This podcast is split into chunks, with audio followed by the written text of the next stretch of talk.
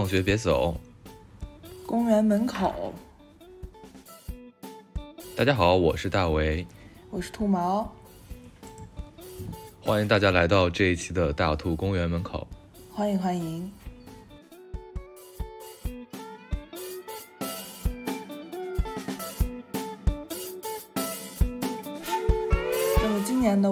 中国西北游是非常的火爆呀，可以说是火爆全网了。有句话叫做“中国西北游出发在兰州”，兰州最近可谓是人山人海呀，在这个夏天，人真的是非常的多。很多朋友都在这里感受到了这个西北的豪迈与江湖气。那我们公园云游之前就有一期节目是关于兰州的。那作为西北孩子，其实我们真的也是很想认真推荐一下自己的家乡。所以呢，在那一期里，我们也附上了海量的攻略，从吃喝玩乐方方面面的总结出了干货，细数了兰州的人文风貌。那希望这一期呢，也能够陪伴你来兰州去走走逛逛。是啊，那今年真的是，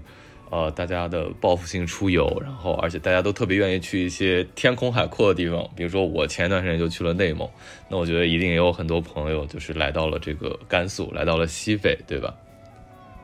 那其实说到我们的家乡甘肃这个省份，其实它虽然不是那么的耀眼啊，但是呢，它却拥有着整个中国除了海洋之外的所有的地貌。然后从冰川到草原，从沙漠到溪水潺潺的这个密林，还有从戈壁再到非常湿润的这种，其实像江南一样的这种气候，甚至就是有接近九寨沟这样的一个环境。那么可以说，它的这这种自然风貌确实是应有尽有。而它的这种丰富的地理要素，就孕育了不少啊、这种不同的文化、不同的民族在这里栖息。是的，那么其实作为一个甘肃人呢，我们就觉得非常有必要把我们这个非常内秀的家乡推荐给大家，所以我们就有了这样一个企划，也就是我们的“公园云游如意甘肃”这个系列。那么我们每一期呢，其实就是打算跟大家挨个的去聊我们甘肃省的所有的地州市，我们会平等的去描述。每一个城市，然后平等的为大家推荐每一个城市。那不管它是不是知名，不管它是不是旅游胜地，就像我觉得每一座小城都值得被记载，也值得被讲述一样。这些四五线的城市呢，其实也是有它自己独特的故事和独特的风风土人情的。所以我们就想在这条这个系列的节目中，把这些都一一的向大家呈现出来。没错，那其实，在往日的节目当中，我们就已经聊过了我们省的敦煌市跟兰州市。那么今天其实来到就是这个企划已经比较成型的这个时代，那我们选了哪个城市呢？就是我们想要跟大家聊一下，重点推荐一下在戈壁冰川和绿洲草原交汇的张掖。那张掖这个名字它是怎么得来的呢？它听起来也是非这个名字还是挺独特的。啊，是，那其实就像前面已经点过的，那甘肃因为是一个很狭长的一个形状嘛，那么它刚好其实是在中国的四大板块交界的地方，也就是呃北方，然后南方，然后西北跟青藏，那么这是非常迥异的四个板块交界的地方。那张掖这个名字听上去其实还挺不像这一个正常的一个地名的，对吧？那其实它就是因为。是一个汉族人逐渐向西域扩张过程当中啊、呃产生出来的一个以军事为一开始的一个目的的一个城市。那么在古代的时候呢，这个地方刚好就是呃汉族或者说汉朝他出征西域的时候，那他逐渐有一些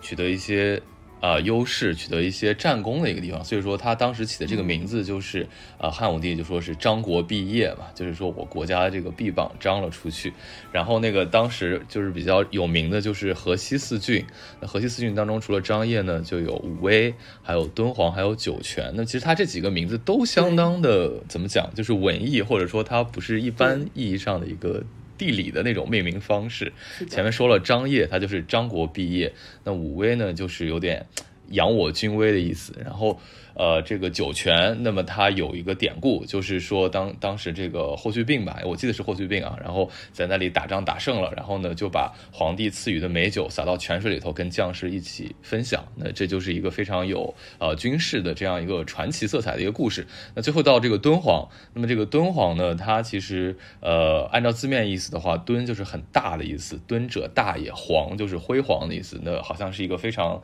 呃繁盛盛的一个景象。那么其实呃呃，后来也有一些研究啊，那他研究就是说，这个敦煌其实它这个也是一个音译词，因为它可能过去是一个西域那边的一个名词，但是就是当汉语给它转译的时候呢，就选了这两个字儿，就给了它一个非常美好的寓意，非常的信达雅。哎，是的，所以它其实就体现出来，这个河西四郡是作为一个。我们汉族王朝非常自信的向外扩张的时候的这么一个脚印，而且其实这里还有一个问，就是还有一个典故，就是我们为什么会选张掖作为我们呃除了敦煌和兰州以外的第三个，或者说这个系列开始的一个呃地方要聊的城市呢？就是因为甘肃，甘肃，那么它其实就是由甘州跟肃州两个地方合并而称的。而这个甘肃的甘字儿呢，就是甘州。甘州是哪儿？甘州就是张掖。肃州就是酒泉。没错，张掖也差点曾经成为了甘肃的省会啊。哎，对，因为为啥呢？因为其实这个是有一定的历史渊源的。因为反倒在古代的时候，呃，兰州它有一个别称，不是叫京城兰州嘛？那其实古代的时候反倒兰州是一个边塞，因为古代那个。北方有小政权割据的时候，往往都会以水草丰美的张掖或者武威，甚至是武威做国都，而很少用兰州做国都。而兰州作为通向中原的一个要塞，那它更多的是一个军事的一个作用。其实到非常晚以后吧，差不多是，呃，明清时代才比较稳定是用兰州做省会的。所以说，为什么说张掖差一点变成省会？其实它的作为省里老大的位置，其实历史要更久一些。是的，那我们聊了这么久张掖名字的由来，那我们之所以挑选张掖作为我们甘肃之旅的第三站，也是因为它是一个自然风光非常多样也非常饱满的城市。没错，因为前面我们也提到了河西四郡，河西四郡为什么这么重要呢？就是因为河西走廊它很重要，但它其实在整个古代社会，也就是说在航海时代以前。那么大陆就是亚欧大陆交流的一个要塞，或者说它是往东方去唯一的一个通路。那么就有地理学家把它称之为“陆上马六甲”。那为什么？因为刚好大家如果知道的话，就是整个帕米尔高原其实是作为整个欧亚大陆的一个中心的一个制高点，或者是亚洲之心的这样一个存在。那么其实从帕米尔高原往四处延伸，就延伸出来非常重要的几大山脉，包括什么青藏。的这些山脉啊，还有就是往伊朗去的山脉啊，往阿富汗去的山脉啊，等等等等。那么其实这几个山脉，它就分割出来非常重要的一些地理板块。那其实往中国这个区域的这个地理板块当中呢，那么刚好东部就是这个汉民族的一个聚居地，而它再往西一点呢，就是传统的西域了；往南一点呢，又是青藏高原；往北一点呢，又是蒙古的一个势力。那么它其实就是这么几大文化，也是几大地理互相挤压、互相就是过渡，就像是拉链儿一样的一个地方。那么如果说大家传统意义上印象当中甘肃是那种荒漠啊、干旱啊，那么这里肯定是有的。但是除了这个荒漠跟戈壁滩的这个背景之外，那么它其实也有非常湿润啊、非常水草丰美的一面。为什么？因为它就是处在中国季风区的末端。那么这个水汽呢，都凝结在了祁连山上，也就是青藏高原的，你可以把它看作整个大青藏高原边缘的地带。那么这个。呃，微弱的一点水汽积攒在高山上，然后随着这个热力的作用，随着这个就是比较干旱、比较热的这个气候的原因，它融下融化成雪水，它就从祁连山的北面啊，就是自南向北的去流，是一个北坡这样去流下来的。然后呢，它流下来的地方刚好就形成了一连串的绿洲，那么这个一连串的绿洲就都在往。往朝着荒漠的方向流去，那么它就恰好是在一个荒凉戈壁的一个背景上，用非常呃纤细的这个河流勾勒出来一条一条的水道，而水道滋润的地方就形成了一连串的绿洲。那么其实呃，就像我刚才描述的一个宏观的一个格局上来讲，那刚好亚欧大陆最中间的区域都是最干旱的，或者说最没有生机的。那么在这样一个没有生机的一个地方。那么它由于有了这样一连串星罗棋布的绿洲，还有这个河流，那么它就孕育了一些呃小的邦国，就是有一些农业的一些基地。那这样的话，其实你看着虽然它往北面好像地盘很大，但北面全部是沙漠。古代的那种交通的话，它是需要很快就需要一个补给的，因为速度比较慢嘛。对吧？他可能走个一天，走个半天就需要补给，那么他不会走太远的距离，不像现在高铁、飞机，对吧？都是点对点的，那当时都是得一点儿点儿走，那么他必须需要呃河西走廊这么一系列一连串的绿洲城市的一个供给，它才能实现这个。呃，通向西西域，或者说从西域通向中原这样一个丝绸之路的一个贸易往来，那么也就是它这些呃一一小片儿小片儿小片儿的绿洲，或者是专业一点叫冲积扇，然后呢，造就了整个河西走廊的一个在荒漠当中的一个一个非常特别的又非常繁荣的一个景象。是的，那么也是由于。这些历史原因，然后以及它整个这个城市的发展在历史中的这些积攒吧，所以我们也能看到，作为一片绿洲，张掖它也是有非常多的地貌的，那么它的自然景观也就非常的多。就像我刚才说的，尤其像大家之前大家都知道的丹霞，就是非常著名的张掖的自然的景观。是的，丹霞这个东西，其实它甚至变成了张掖的一个国际名片。因为我之前在做资料整理的时候，我是在用谷歌搜索，我发现谷歌如果是张掖关键词，它出来的全部都是都是丹霞，呃，都是就是可能对于外国人来说，张掖就等于就美国的什么大峡谷或者什么魔鬼谷一般的一个存在吧，可能。然后你比如像呃最值得推荐的张掖的景点，当然我们放在第一个讲就是丹霞。那虽然那那我们现在还是来重点讨论一下丹霞吧。虽然我前面讲了张掖什么地貌都有，但是现在我们就重点说一说丹，就是去张掖怎么去看这个丹霞，或者它有什么看头。首先，首先来说一下这个丹霞，其实它分为一个七彩丹霞和冰沟丹霞。那么七彩丹霞它主要其实就是看颜色，因为它就是有有它就是一些它其实说白了就是一些彩色的丘陵嘛。然后，呃，很多朋友去看丹霞的时候，可能都是，尤其去看这七彩丹霞呀，都是抱着非常大的期待去的，因为看了很多网上的网图嘛，就会觉得哇，就是非常的色彩斑斓，然后就是整个非常的壮哎，对，非常的梦幻，非常的壮观。但可能去了之后，就会觉得，哎，就是土山坡，有点颜色的土山坡而已，就会比较幻灭。但其实我的建议是，大家不要带那么强的一个预预呃预期去吧，因为因为。因为它这个丹霞的，就是你对这个自然景观的这个这个观赏，它还是条件比较高的，有门槛的。就是你得，你得，你首先非常的看天气，它受天气影响非常大。就是你你在雨后天晴的时候去观赏为最佳，那晴天落日时分的时候去看呢，也是五彩缤纷。对你最不济，你必须得是一个晴天。你要是阴天，那就那确实没有。不像网图，尤其很多网图还是加滤镜了，是那种样子。但是当你真正的身临其境去看的时候，不管它是阴天还是晴天，当你看到一些有色彩的一些巨大的、广袤无边的一些丘陵的时候，你还是会惊叹于大自然鬼斧神工的力量是非常的壮观、非常的震撼人心的。这一点，因为我们自己去的时候也是感受到了，因为其实我们当时去的时候就是阴天嘛。是的呢。所以其实有点不巧了，但是就像刚才兔毛讲的，就是说它毕竟还是一个超乎寻常的一个环境，然后你在这个环境当中，你置身于其中，你就那个体验还是非常独特的。那如果你幸运的话，最好是在一个晴空万里的天气当中，在比如说呃靠近黄昏，但也不是黄昏的时候，或者是早上的时候，也就是说太阳是斜射的时候，这个时候情况一定是。呃，最好看的。然后呢，就是因为它的话，如果太阳给一个角度的话，它那个土壤当中的矿物质，它能折射尽可能丰富的一个颜色。而且一般这种时候，天空的一个状态也会比较通透。就如果是晴天的那种状态，天空也会比较通透。因为如果是正午的话，也会有一点点，就是颜色也是显得有一点点发灰。所以我是觉得这个东西非常看缘分啊，就看如果你恰好的话，那。那你受到的震撼还是很大，而且其实虽然现在张掖开辟出来了一个呃，一般意义上来讲，大家去玩就是那个景区了，但其实它有呃这个丹霞地方还是挺多的。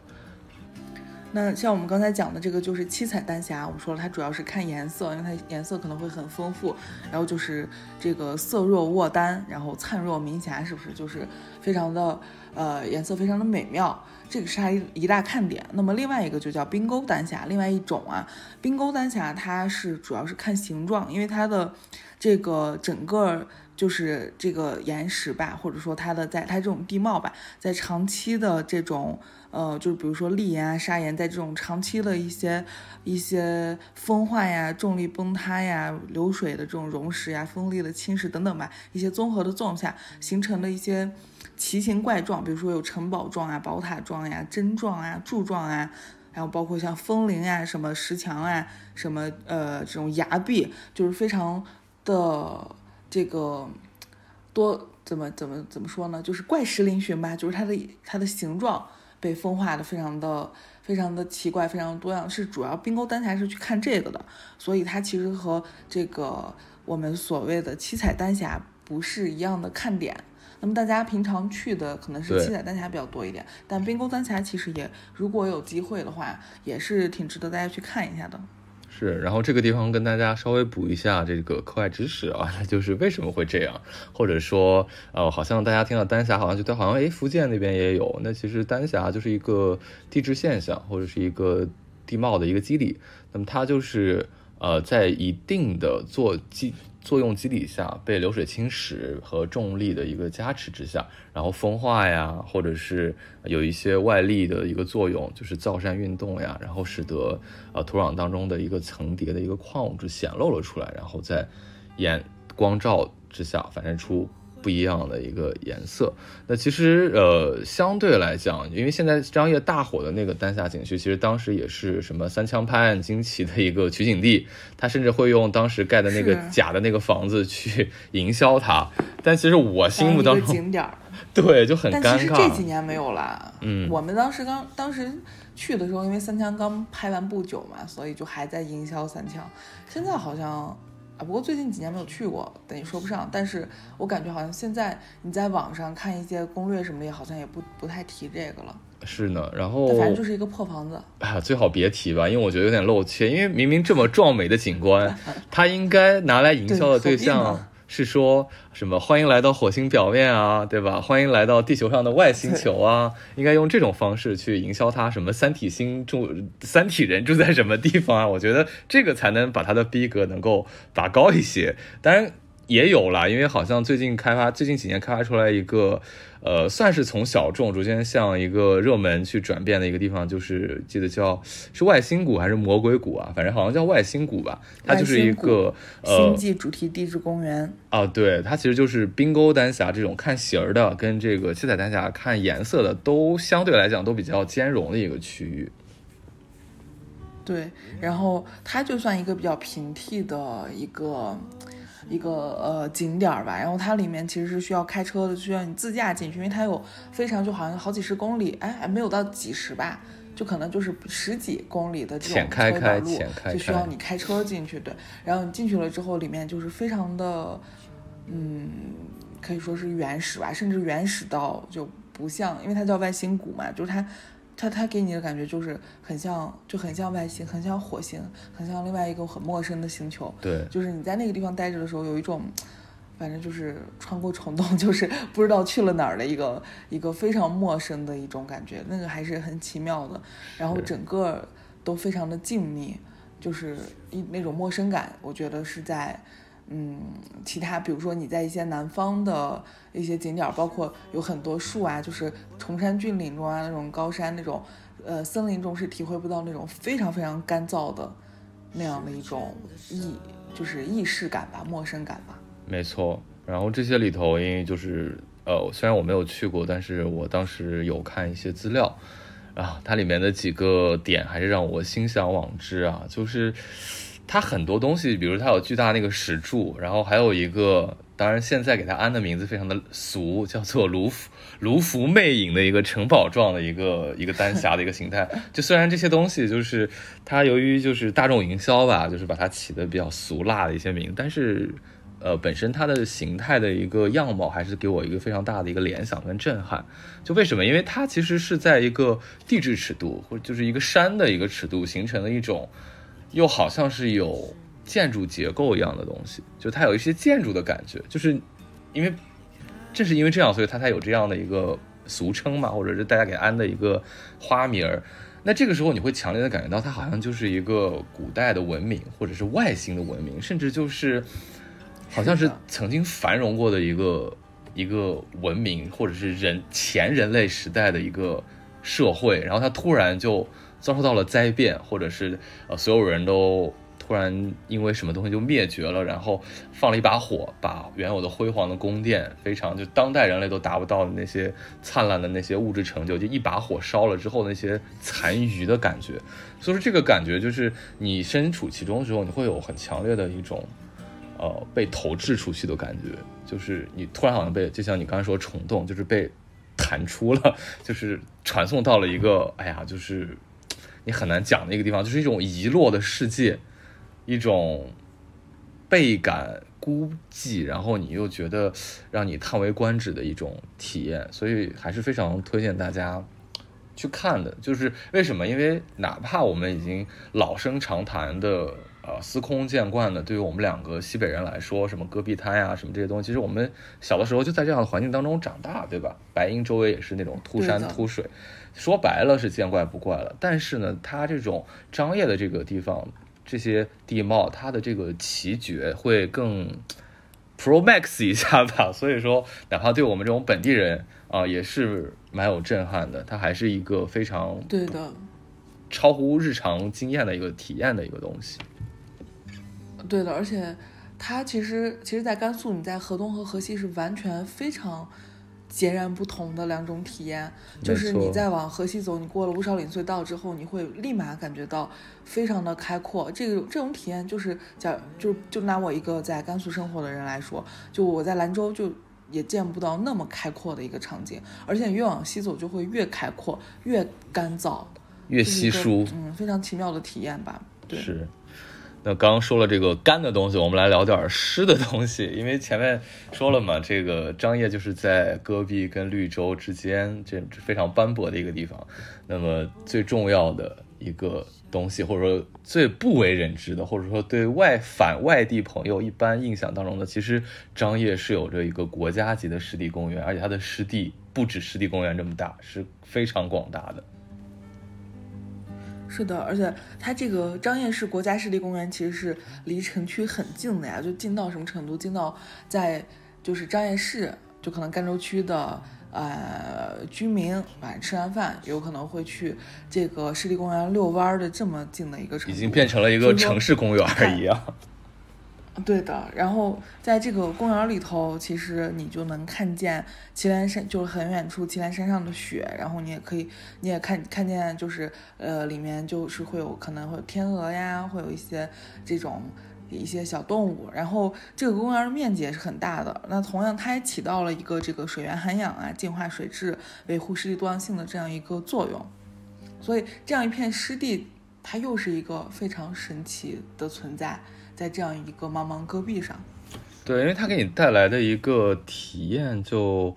挺不一样的，就是你能够在一个比较短的时间当中就去切换一些环境，甚至你你的体感，对吧？你比如说，呃，你你你在张掖市区，你往北，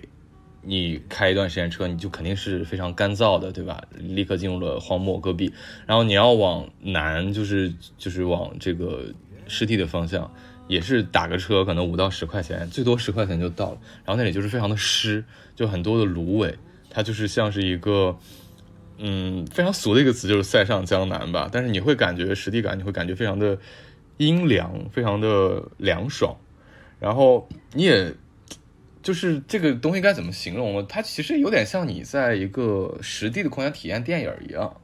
就好像你比如像看《卧虎藏龙》，对吧？那我们知道幕后的，就是后来看过他幕后的一个拍摄过程的人，知道他是在大江南北取景嘛，对吧？又是什么西递宏村，又在什么新疆，对吧？但是电影当中又把它拍在一个很小的时空里头，然后你在这个张掖呢，你也可以有同样的一个感受，就是你可以很快的去切换，就是从一个干燥的东东西切换到一个呃非常湿润、非常有效的一个环境，就是非常呃怎么讲，就是它这种就是塞外，然后跟这个水乡的感觉并置以后，你就会觉得对的，它它这两个东西就是因为切换的太快，就让你有一种非常不真实的感觉。非常奇妙的，就是上对非常不真实，就是上一秒你还在因为过于干燥的空气，而就是整个人有一些有一些你的鼻腔还有沙粒感，还有一种无法呼吸的感觉。忽然呢，你感觉要醉氧了，就是那样一种很神奇的感觉，就是你在不同的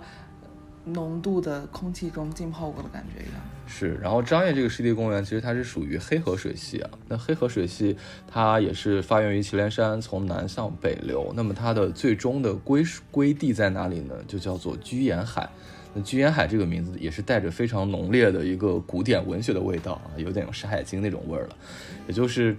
呃，我俩作为一个就是甘肃人，带到来到张掖。感受到一点小震撼，就是张掖有这样湿的地方，所以它显得它夏天特别的凉，就是它要比兰州跟白银的夏天要凉很多。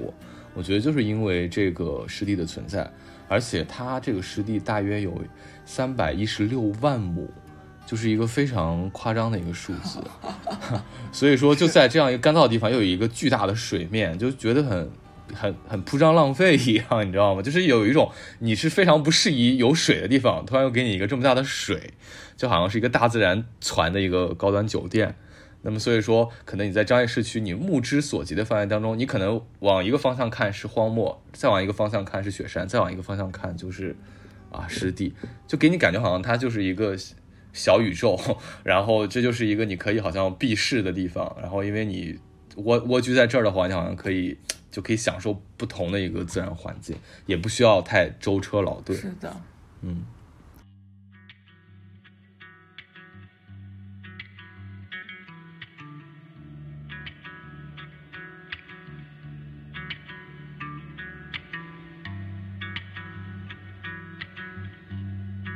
那么我们除了这种流动的水，其实要说湿的东西的话，还就是有凝固的水嘛，就是冰嘛，对吧？其实，在张掖还也能看到冰川的景观。是是是，这个就要重点推荐，因为我感觉其实，哎呀，戈壁啊，这个什么湿地啊，对于普通玩家肯定还是觉得，哎，太普太普了，或者说，呃，也就那样。那关键张掖还有什么？关张掖有距离市区最近的冰川，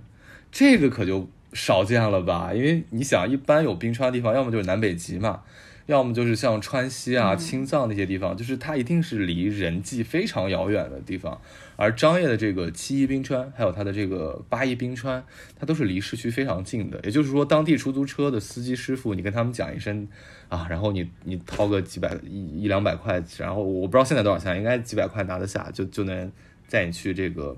冰川去一探究竟。所以它。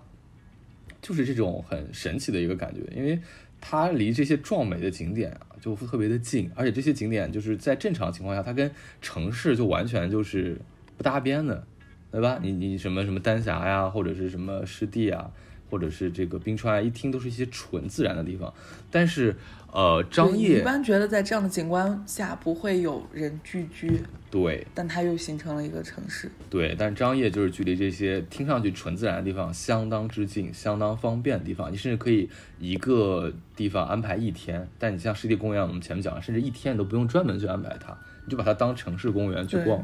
就可以。那首先来再回过头来说一下这个七一冰川啊，就为什么会叫七一冰川呢？那其实这个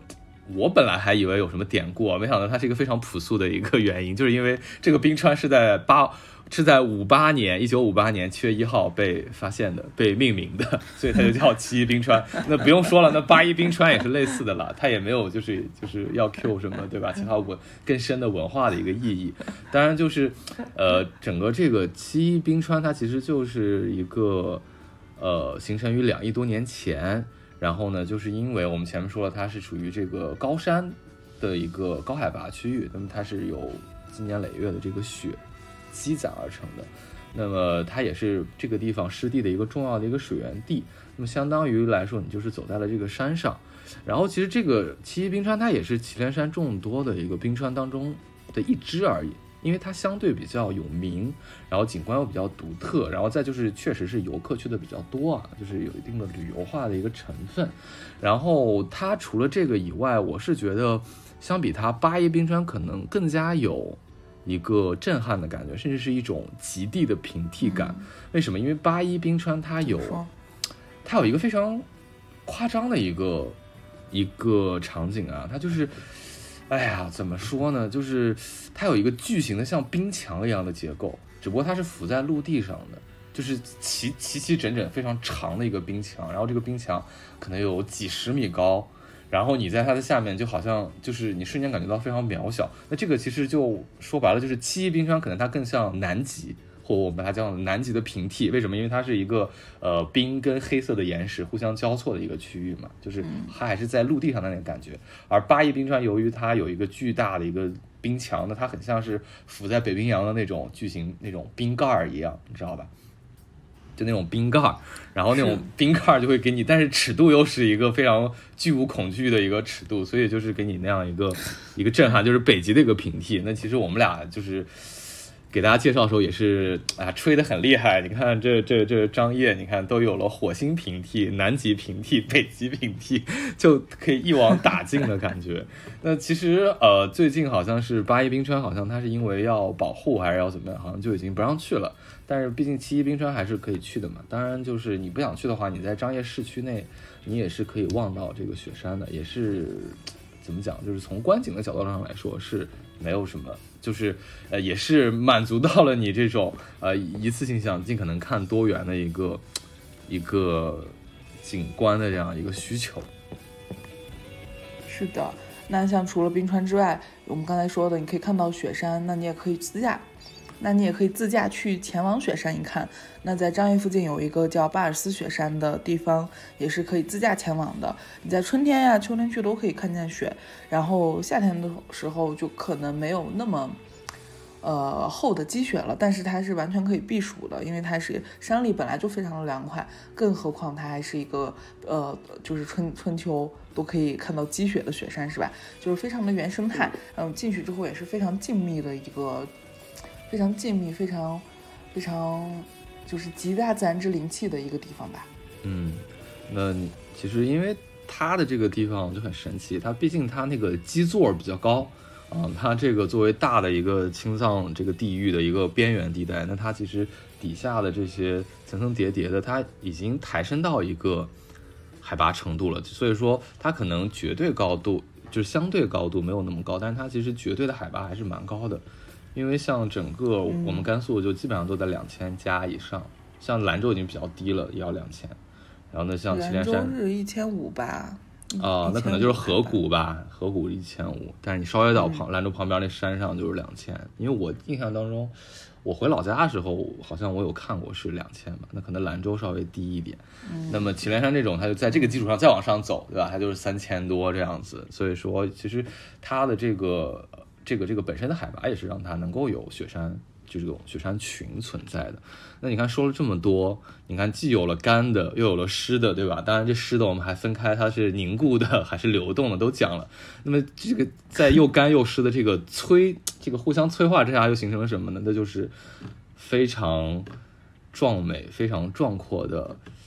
这个张掖草原了，山丹草原。那山丹草原是的，应该是一个非常。怎么讲？它既有名又不被大家知道的一个地方，这是我的一个感觉。就是亚洲最大的一个军马场，就是山丹军马场，就在张掖市。山丹是张掖的一个县县嘛，可以算是一个县，大概在它的东南方向的一个位置。那么它叫做亚洲最大军马场，当然也是中国历史上严格最久，然后出产良马最多。的一个地方，或者说是一个，呃，长期也是有这个呃汉人，就是怎么讲控制的一个区域。因为这个这个这个地方，就是我我只能说我是偶我是路过过，但我没有详细的去玩儿。但是呢，它这个地方，它这种感觉啊，它是跟内蒙这种是还挺像的。你看，这又开始给大家说了平替了吧？你看张掖还有内蒙的平替，大草原平替，真的就是哎，那哎，你以为人家这么多地貌是跟你开玩笑的？人家就是有会有相关的体验，好是的，它就是在这个祁连山跟胭脂山之间的一个开阔的一个大平原，当然也是得益于这个高原的流水，当然它也算是季风区的一个边缘地带，就是既有这个融水，然后也有季风的一个滋养，所以它在呃早在这个西汉的时候呀，这个西汉骠骑将军也就是霍去病出身西域的时候呢，这个这个这个军马场就已经出现雏形了。那么现在这个军马场的面积差不多有三百多万亩啊，又是一个这个量级的一个 面积，跟它的湿地差不多。那么就是如果说把它往汉朝去追溯的话，那也是呃官家认定的历史最悠久的皇家马场。那么这个东西一直到中国陆军废止骑兵，大约是六七十年代吧。当然，八十年代还是有个别的一个呃骑兵编制的。那么它在这个骑兵这个军种废弃之前，一直都是军马的核心的一个供给地。当然，也不是说骑兵完全就不存在了，在一些边区，在一些呃没有公路的地方，没有铁路，然后人迹罕至的地方，然后士兵们还是会骑马去巡巡边的。所以说，这些军马也好，它还是有它的需求的。那么山丹也是一个非常。重要的一个就是呃供养或者生产这个军马的一个地方。那么其实啊，我觉得这个地方大家网上好像也是评价不一吧。就有的人就是说，哎呀去了之后就玩的很尽兴呀，然后因为没有见过那么多马呀，然后就这个感受非常的独特，非常的这个值值回票价吧。那有的人也是觉得，哎进门的时候可能。就是因为有他有那种教练教你骑马，然后可能要收钱嘛，然后进去之后，然后可能也是觉会觉得有点坑，觉得有点有点呃不太好，有不好的体验。那甚至还有就是说啊，就有点危险，然后就是可能要骑那个马，然后就给从马上摔下来等等吧，反正也是挺褒贬不一的。但是，嗯，我个人觉得还是他，如果你要是来到了张掖市，其实它还是一个非常。非常不错的体验，因为那个地这个山丹军马场里面的马真的是还是非常的怎么说呢？非常的正规，非常的多的，就非常有规模的。它不是说啊，就那么你平常在哪个山里见的，就一那么三四匹，就那样换着骑。它是非常还是非常有规模的。就如果说你运气够好的话，你甚至可以看到万马齐影、万马嘶鸣的一个场景，还是非常壮观的。而且当你去到这个山丹军马场里面的时候，不仅不仅仅是能够感受到这个这个马呀，就骑马的一个一个一个体验，它还有当还有就是山丹军马场，因为它是在一个非常大的草原一个马场嘛，所以它还是有一些草原的风光在的，不管是天上的云呀，还有草原非常广阔的一种 一种景观，还是会给你带来一些视听上的一种享受的。是的，因为这个东西就怎么说呢，它。呃，要跟大家解释的话，其实是这样的，就是山丹军马场或者山丹县这个东西，呃，军马场在某些某种意义上，它是一个地方建制单位，就它像那种东北的林场一样，它是有一定的政府的一个，甚至就是像是一个你怎么去理解，就像城市的一个区一样，它有军马军马场有，比如一组、二组、三组这样子。那么它除了正常的这种呃。惊人生产之外，你把它想象成是一个工厂，或者是把它想象成是是一个巨型的国营的一个农场都可以，甚至把它想象成一个准政府的东西都可以。那么其实它的里头的这个构成是非常复杂的，而且因为它也面积很大嘛，所以说你的体验方式也是需要去斟酌的。你如果说是纯是按照旅游的方式去玩，或者是比如跟团游什么的，它体验不好，就是因为它被开辟成服务游客的部分，尤其服务团客的部分。说到说白了，这个地方。跟其他的一些马场或者一些内蒙的地方一样，他一年也就赚暑假这么三个月的钱，而且他要满足这种各种游客这种比较简单的需求，所以说他肯定就是，呃，把你拉着在马上就转一圈就就完了，就是比较比较简单的，就是，呃，比较走马观花式的那种打卡体验，肯定反应会不太好。但如果你是一个高级玩家，你就定制化去玩的话，你就一定要深入到里头去，呃，因为因为其实我之前也有一个张掖的朋友在在做类似的事情吧，反正他们是提供那种非常深度的那种那种游玩，就是他就是马场人，你知道吧？就马场子弟。所以说，你就直接就是说，可以就是有点类似于同吃同住一样的，就是去去去比较沉浸式的去感受这个。那我觉得这个还是挺好的。我觉得作为有小孩儿什么素质拓展呀或者干嘛的，我觉得是一个挺独特的体验。因为如果你沉浸进去之后，你就可以有人就比如说，呃，对你稍微有一定的培训之后，就可以带着你去野骑。你知道野骑吧？野骑就是可以带着你去巡整个 整个场，然后从山的这边跑到山那边，真的是很深度了。这个就很好，你知道吗？因为如果是普通游客式的那种的话，他就是带你就转一圈儿，最多就一公里、两公里到头了。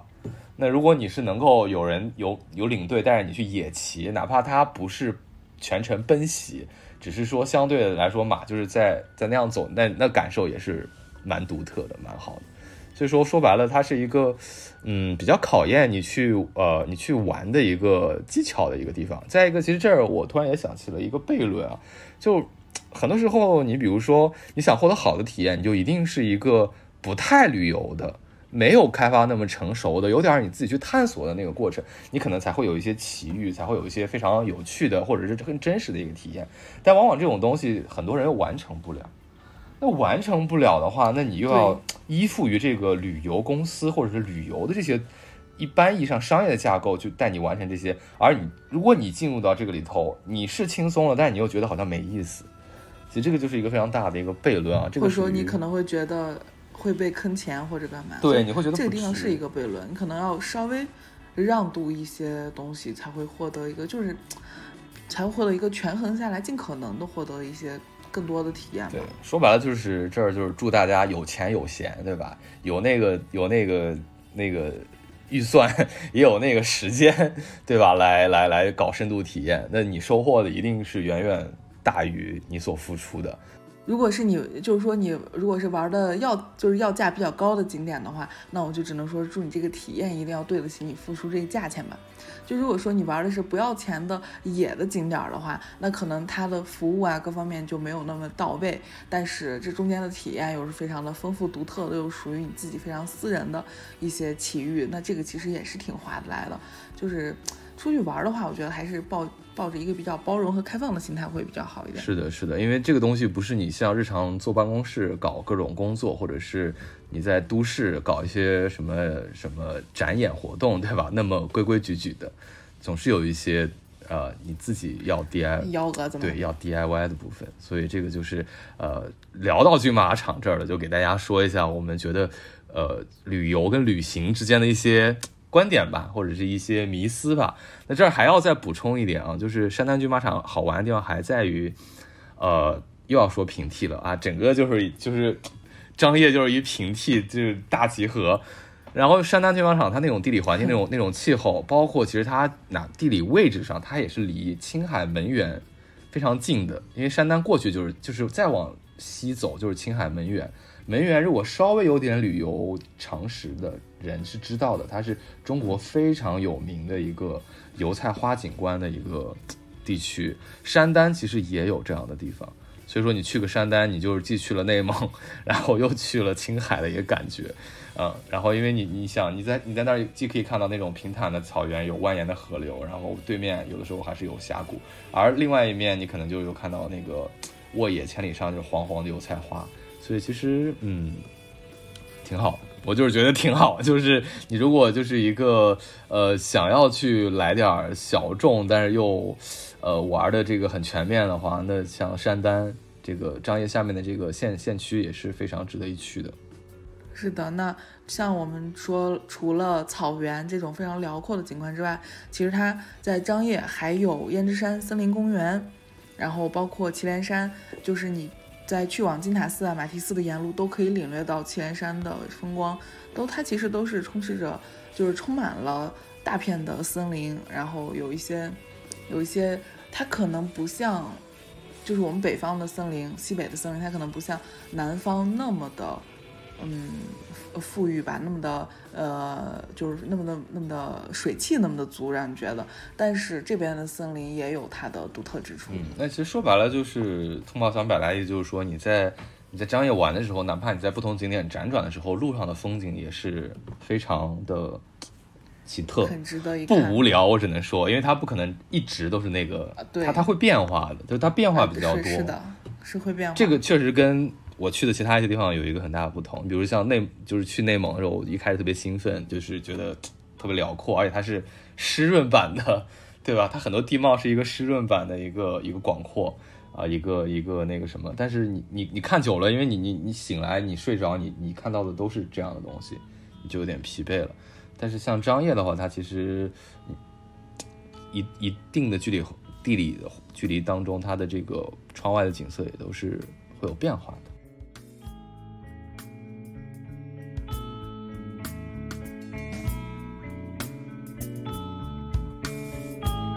那么，其实说了这么多张掖的这些自然风光，这个原始的这些造化，那其实，呃，就像我前面一开始铺垫的，就是就是因为它地理结构的一个多元，导致了它文化积淀跟这种呃民族的一个多元性。那么它互相交融以后呢，那它最后就会形成一个非常有趣的，然后非常呃不一样的一个文化景观。那这里就要要给大家补一点这种。人文地理知识啊，要掉下书袋。就是张掖，其实它这个地方也是反大家一般的印象的。就是它凭什么一个西北边陲啊，就要说它是一个文化之都呢？为什么这么说呢？因为古代的时候，大家比较熟悉的就是每当中原沦陷，然后开始各种割据啊、小国混战的时候，比较有名的或者比较主流的都讲一关难渡嘛，对吧？但是在大航海时代以前，也就是在呃，大规模的这个下南洋以前，除了往长江以南去逃，那其实当时的很多中原的贵族，尤其是偏西部的一些贵族，还会往河西去逃，啊，也会有这种呃往河西、往内陆或者是往西域去迁的这样一个过程。那么这个过程其实就是为什么会这样，就是因为我前面讲的，就是。这个地方在一个非常广袤的荒漠的一个巨型的一个背景当中，有蜿蜒的星罗棋布的湿地、绿洲、农田。就像我前面说，它是一个一个一个很粗糙的一个一个东西，包裹着一个非常湿润、非常生机的一个核心。那么这个东西就是像我说的，它其实天然形成了屏障，在形成屏障的时候呢，它又给了你供养，那么它就是非常适合你去避世，你去。安稳的一个栖居，因为你在周边的荒无人烟当中，也没有人去，就是怎么讲，就是没有人去长期的在在你周边的地方给你威胁嘛。然后再一个就是说，通往西域的过程当中，道路又是比较单一的，所以说你要封关干嘛的也也是比较容易的。所以说当时呃河西走沿着河西走廊就有各种小邦国，然后这小邦国内部呢也有各种兼并，但是其实这些兼并都相对来讲烈度比较低。啊，然后所以说，呃，反倒是唐朝以前的每一次的这个乱世的时候呢，有很多的这种贵族带着一些古典的文化、古典的精英文化，就逃到了很多，呃，像这个河西走廊那些区域，像甘肃啊，啊，不是像张掖啊、武威啊，然后甚至是呃敦煌这种文化交流前线就不用讲了。对吧？那它本身就是文化往进来输出、输入的一个地方，而它自身呢，虽然它遗落了很多文化，哪怕是这样的遗落，它也有大量的一个积攒，一直到今天重见天日嘛，对吧？所以说，其实大家就嗯，就不要小看河西走廊哦，它不是传统意义上的西北的这个闭塞之地啊，可能现在比较闭塞吧，以前相当于航海时代以前，它还是一个像是一个文化中枢一样的，所以说它在呃中原沦陷以后，它还会有一定的一个。自己的一个遗产存在，所以说这也就是，其实后面的时代也有一些，呃映照，就像清末的时候啊，《四库全书》，他当时要要要以就是要躲避战乱，躲避战火，那有好几部，对吧？那其中有一部就被运到了甘肃，那现在是存在兰州了，但那个时候也是为了躲避战乱。其实大家可以看到，其实躲避战乱的时候，也不只是说往一个方向去跑，所以说往西面去跑的那一部分，大量的就留在了甘肃境内，尤其是河西的这些。古郡当中，其中就是啊，这个有张掖这个非常重要的一个点，所以它就是一个，也是中华文文化的一个避难的地方。但是它跟像南京这种呃中华文化或者是这种汉人文化这个避难地不同的点，就在于它除了避难以外，它有一个多民族的一个交融。那其实就像我们前面一直说的。河西走廊它就是一个连接西域跟中原的一个纽带也好，脐带也好，然后我前面讲的四大地理板块的一个拉链也好，那四大地理板块也象征着四大文明板块啊，对吧？传统的汉人文化区、蒙古游牧民文化区、西藏的这种高原文化区，还有这个西域的这种啊，就更加复杂的这样的一个多元的一个文化区。那么其实刚好呢，它就是呃古代的、古典的，甚至是这种呃大陆中央的一些文化，包括佛教啊，甚至是呃一些西方宗教，就是呃。基督古早的基督教那会儿叫景教，它都是从河西走廊像是一个漏斗一样的就灌到了中原，就从西域跟中亚往进来灌，沿着河西走廊，因为我们前面说河西走廊只有这一这一条城市城市量，那么它其实，在从呃敦煌吸纳进来以后，因为敦煌可以被视为是汉人文化最西端的地方，也是西域文化最东端的地方，它从敦煌作为喇叭口吸入进来之后。它再往东传过程中呢，它就一定会经过张掖，然后其实它在从敦煌到张掖再到天水的过程当中，其实大家就可以看到，我们以佛教为例，佛教最著名的一个文化遗存就是石窟造像为例，就会看到整个甘肃的西中东，也就是张掖啊，也就是敦煌、张掖再到天水的这么一个呃佛教遗存当中，可以看到它的这个造像艺术。就会逐渐从西域的脸，从这种西化的一个东西，逐渐的向汉文化去过渡。就是这个，就是为什么说呃，张掖也是一个呃文化传播的一个中间的一个节点。那你说的这个，我们从哪里就能看出来呢？就是张掖市内就有一个非常大的一尊大一尊大的卧佛，就躺在他的室内，可以说是躺在市中心的地方了，就在他那个钟钟楼旁边。就有一个大佛寺，里面躺着一尊非常大的卧佛。我当时进去之后，我都傻了。本来我就有一些巨物恐惧也好，或者说巨物痴迷也好吧，反正进去之后，那个佛那佛像巨大，真的就是巨震撼。一个人站在他那个佛佛像的前面，就是小小的一点点。是的。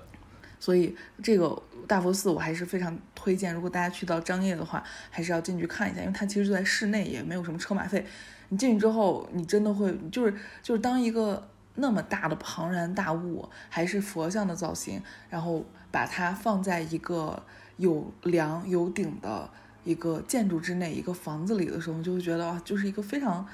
非常就存在感特别强，就是会把它的巨巨大又再度的放大，因为这个地方其实要跟大家 掉书袋，就是当你看到一个巨像矗立在一个旷野当中的时候，你可能不会觉得它那么的大。就除非你走到它的脚底下，甚至你比如说像乐山大佛，如果你没有到乐山大佛的脚面上，你也没有办法想象它有多大。而像这个巨型的卧佛，就是卧佛寺的这个卧佛，你为什么一眼就能感觉到它巨大？就是因为它已经被一个人类尺度的一个建筑给框框在那个佛殿里头，所以说你那种大，你就是特别直观的能感受得到。而且他那个卧佛那个眼睛啊，应该是用什么琉璃啊，反正就是反光材质做的。就是你从他的卧佛的脚，然后往头走的时候，你就会觉得由于反光，你会觉得好像佛的眼睛在盯着你看。这这又给他加了一个。是的，就是你，当你走在他的脚下的时候，你都能感觉到他在看你，就很神奇。他就是一个无死角的在看着。是的，然后当时他那个佛寺的那个管理员，我记得跟我们也有介绍，就说其实古代的时候呢，因为在西夏时期，他还没有这个寺庙，但是已经有了这个佛。而这个佛当时也是一个，呃，就是外表贴了金的，是一个金身。那么其实我在脑海当中，我又觉得是一个很奇幻的风景。就想，就是我们前讲张掖这种，呃，湿地草原的一个景观之下，然后突然有一个佛，就这样一个金的佛，就躺在这种这种空天空这种空旷的这个天地当中，其实也挺震撼的。说白了，是的，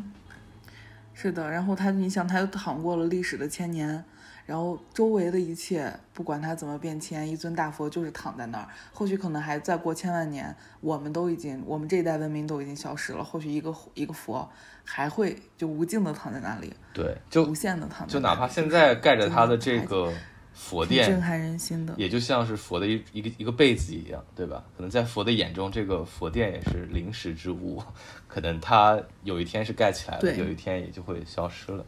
对啊，那个是这个是张掖市内最有名的一个佛像的一个佛教的一个遗迹。那其实它周边啊也有相当多的一个佛教的一个遗迹。那比较有名的就是马蹄寺，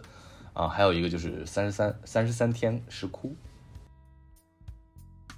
是马蹄寺，其实它是一个石窟群嘛，它里面有一个三有一个千佛洞，然后三十三天石窟其实也是在这个马蹄寺。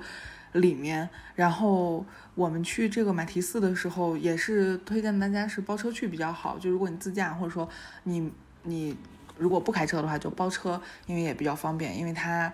嗯不在正业的室内啊。然后你去了之后，这个。嗯，马蹄寺里面它除了一些自然的风光之外，你也可以看到很多的石窟，很多的这个壁画。然后千佛洞里面就已经是非常，就是怎么说呢，就是灿烂的文明全部都画在墙上。然后最主要的是这个三三天石窟，它不仅仅说是一个文明的集所有的就是灿烂文明之所在，它还是一个，就它在单纯的旅游和你这个呃游玩的体验上，其实它也有一种。有一种特别强的代入感和一个体验感吧，就是它爬也非常的难爬，它就是它就是那个那个向上攀爬的时候，它就是旁那个石呃土墙上就给你弄凹弄几个凹槽，然后中间弄这样搭上一两根那种钢管交错的钢管，然后你就踩那个钢管就攀着那个就是手攀着那个凹槽，然后手脚并用的往上爬，它就完全是垂直的一条，就是可以说是。就它就让你身体力行的会把自己带入到当年那个时代，就是那些苦行僧、那些匠洞窟的开凿者、修行者这样一个马蹄寺。对的，是的。然后这个虽然我们是个 音频节目啊，但是我还是忍不住想描述一下 那个场景，就是在那个非常陡峭陡峭的崖壁上开凿出来的这样一个洞窟。那么这个洞窟呢，就是因为三十三天本身是一个佛教术语嘛，就它象征着一个，就是你修行的一个次第，就是你觉悟的一个次第，就是你觉悟的最高等级，就是就是三十三天，它是一个总称了。那其实有的时候我会觉得，如果是它把它跟莫高窟去对比，把它跟麦积山去对比，好像麦积山跟莫高窟都已经相对来讲比较的，就是比较普度众生，或者是比较。大众友好吧，或者这种感觉，而这个三十三天窟就是有一种，哎呀，它要坏不坏，就是要要瓦解不瓦解，然后它又是那种野趣非常强烈，就是它跟自然的这种造物是的，野趣很强烈，互动非常强，就是有一种你好像是突然发现了一个遗落的一个东西一样。当然你进去之后呢，它又有一些佛像是新塑的，也就是说它有非常晚近才去修复的一些东西。然后它这个窟本身的开凿又是一个非常古老的事情，就是这种共振就非常的美妙，就好像我们前面讲丹霞的时候提到的那种感觉，就是一种文明遗迹，而且就是有一种你先头一一代的文明完全灭灭迹以后，然后后面来的那个文明又在利用这个文明的遗迹做自己的圣殿的那个感觉，就特别强。所以说它虽然是一个小众的地方，但是给你的那种时空。也好，或者说文化也好，或者说精神上那种张力也是非常强的。我觉得这个是一个比一般的那种俗世感非常重的佛教，无论是佛寺还是佛窟来讲，它还挺不一样。就是给你一种精神上的张力跟压迫感，或者说会让你在那个环境当中逼迫你去想很多的事情。没错，那除了马蹄寺之外，其实还有一个金塔寺，里面也就如果大家有机会的话，也可以去看一下金塔寺里面的所有的佛像菩萨，眉目之间就全都是充满光明和喜乐吧，就是你会，就是你可能会让你想到啊，随喜，就是非常的慈眉善目，然后非常的，就是用我们刚才聊过的一个词，就是敦煌的煌字，就是。可以形容那些菩萨眼中的那种光明感，真的就是信念感和光明感真的很强，是，而且没有，就是每每一个脸上都非常的慈，每就每每一张造像的脸上都非常的慈悲。还是挺也挺震撼人心的，也挺推荐大家去看一下的，因为它也是代表了非常璀曾经非常璀璨的一个文化嘛。是的，就总总体来论啊，就是你在甘肃，你看别的可能会踩坑或者会干嘛干嘛，但是你看佛教这些洞窟，你绝对踩不了坑。中国四大佛窟，两个都是甘肃的。你想，它这个内卷得多激烈，才能从甘肃这里 就是先 挺身而出啊？你包括其实像兰州旁边那个，就是属于兰州市管的那个临夏吧，对吧？那个炳灵寺。我觉得那个都很震撼，对刘家峡的，对，为啥？因为那个当时都是被宝莲灯动画会画的画，就是就是取材的，你知道吗？就是到那个程度，所以说，对他们那个小船嘛，对，他在黄河漂流的时候嘛，呃呃河流流过的一个石对，就就是河把那个大佛给淹了一半那个地方，你以为那个是虚构的吗？不是，那个是现实，就在兰州旁边。你看这种在甘肃都排不上号，我跟你讲，你何况这个离敦煌更近的这个张掖呢？对，反正就很牛逼。嗯，大家就是这种佛教的地方一定要去看一下。你看，你看，那是我吗。你看，我们又说了这么多，哎呀，其实我们说的都非常呃，这个宏大，都非常的壮阔啊，自然也宏大，然后人文也壮阔。的，我们稍微回过头来一点，就是稍微呃，回到我们人间的尺度啊，就是就是除了说在对，可以说一下张掖这个市，对，就是说说它市民文化吧。其实呃，作为这个我们都说了它多民族交融嘛，什么之类的。其实呃，除了地貌，除了历史。张掖是一个浓缩版的甘肃呢，那其实在这个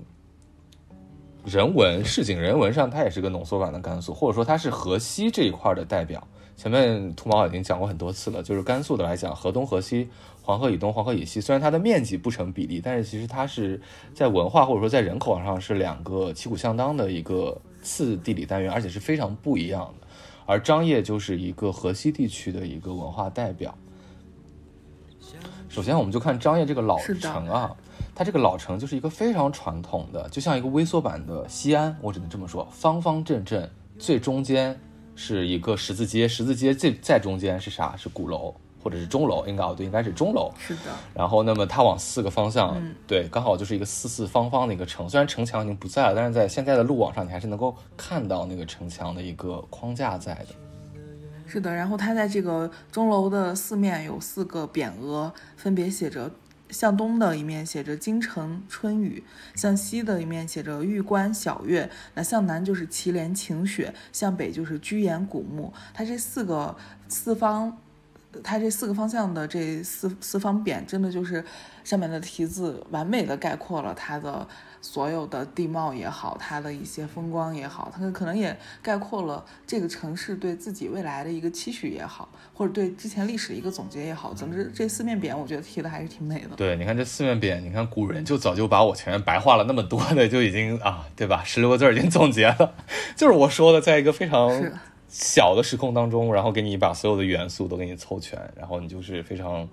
神奇的一个一个观感啊，这就是它的一个。从城市的一个骨架上来说，它是有还是带着古典基因的，带着那种呃文化感的一个非常传统的一个中国的那种城市古城，我应该这么说。嗯，那然后就是到了张掖吃什么了吧？那我们就还是聊到每一个城市，我们肯定会给大家介绍一下这边有什么好吃的嘛，对吧？那么张掖来说，其实。大家总希望大家都听到了这儿了啊！这是这是这个节目最重点的东西，前面都不重要。没错，我相信大家也就是很关注这个啊，就是大家可能会觉得，呃，甘肃人就是兰州牛肉面就是甘肃的一个面食的代表，但其实不尽然啊。牛肉面就是兰州人吃的会比较多，当然其他地方市也吃，但是没有肯定没有兰州的好吃。因但是呃，因为呢，其他地州市也有属于各自属于各自的平常吃的一些面食，那。比如像张掖，他们就会吃这个泡胀子，就是一个泡胀面，就相当于为什么叫泡胀子呢？就是可能因为它这个形状造型就很像泡这样的一种面食嘛，它就辅辅助就是这个搭配着这个卤肉呀、小菜呀，然后大蒜、辣椒这种拌一拌，就是更好吃。然后它这个一般张掖人吃它的时候，除了早餐不吃啊，不吃泡着面之外，不太不太吃泡着面，午餐和晚餐都可以选择。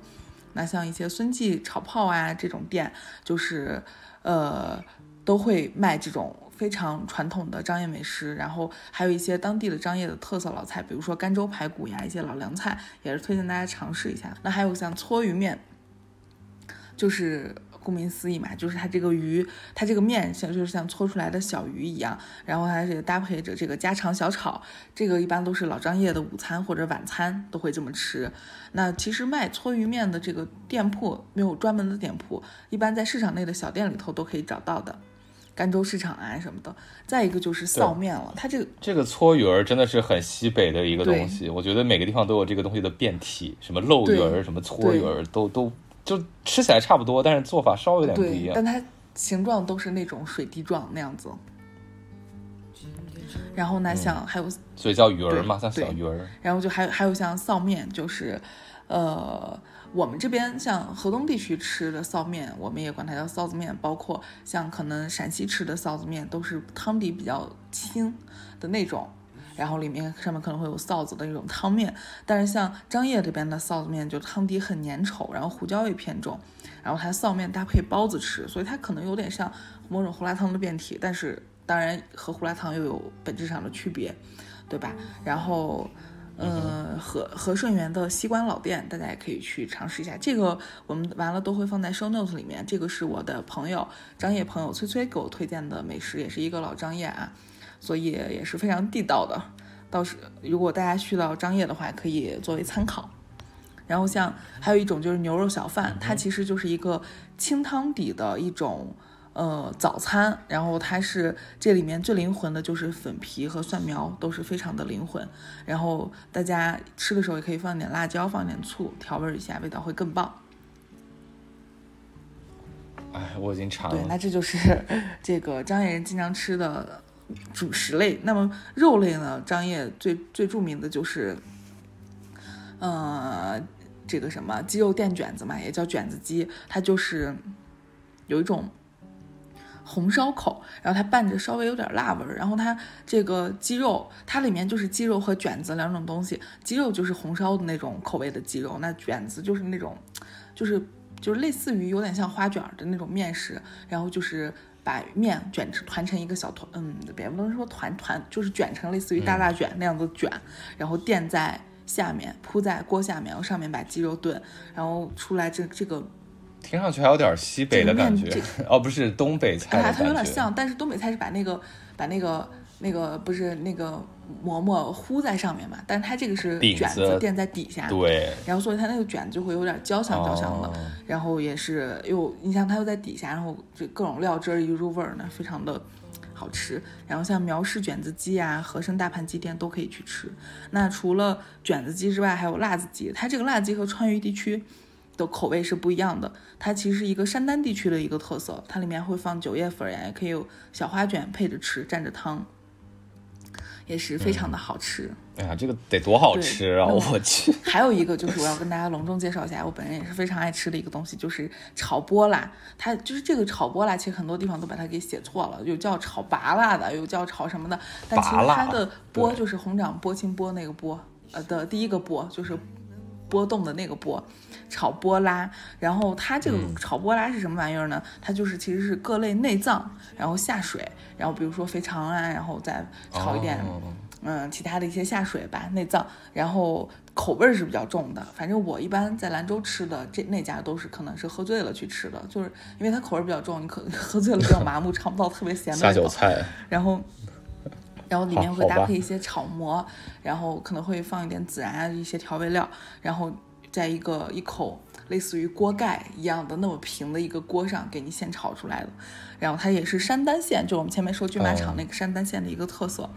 这个真的非常的好吃。就是如果你去不到山丹的朋友，你可以在张掖的北关夜市那里面有一个山丹姐妹炒波辣，非常的好吃。那如果你去不到张掖的朋友，你可以也可以来兰州，在兰州的南关夜市里面也有卖炒波辣的，也可以吃啊。非常的好吃，也有平替平替，绝对差不了太多。但肯定山丹的是最好吃的嘛。但是，哎呀，本人没有吃过，就是已经别的地方都不正宗，已经香成这样了。山丹得多香。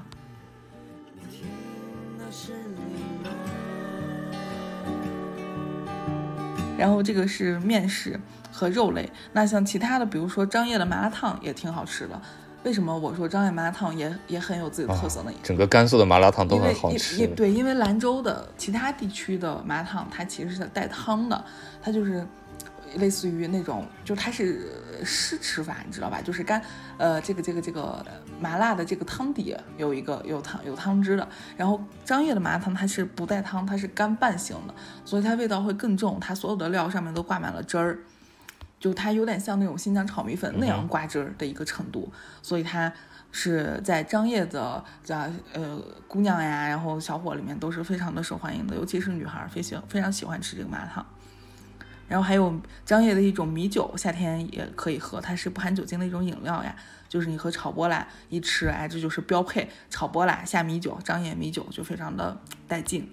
然后还有张掖人的一个干锅吧，也非常的好吃，里面就是有一些呃鱿鱼、凤爪、虾呀一些之类的锅底。我不知道这个东西现在其他地方还能不能吃到，但这个东西还其实还蛮老式的吧。但是里面有酸萝卜呀、红薯条呀、粉条呀一些配菜，吃起来也非常的好吃。嗯，其实我觉得这个是一种古早的，可能曾经火遍全国，但是现在其他地区已经不吃了的一种吃法，然后还在张掖可能还有所遗存吧，又有一种。李师求猪也的感觉，就好像前面我说的那个 文化的那个那个保留一样啊。这个就我我就是联想到这个，所以它还是它虽然非常老派，但是还是非常的好吃的。也推荐大家来到张掖的话，可以去尝一下。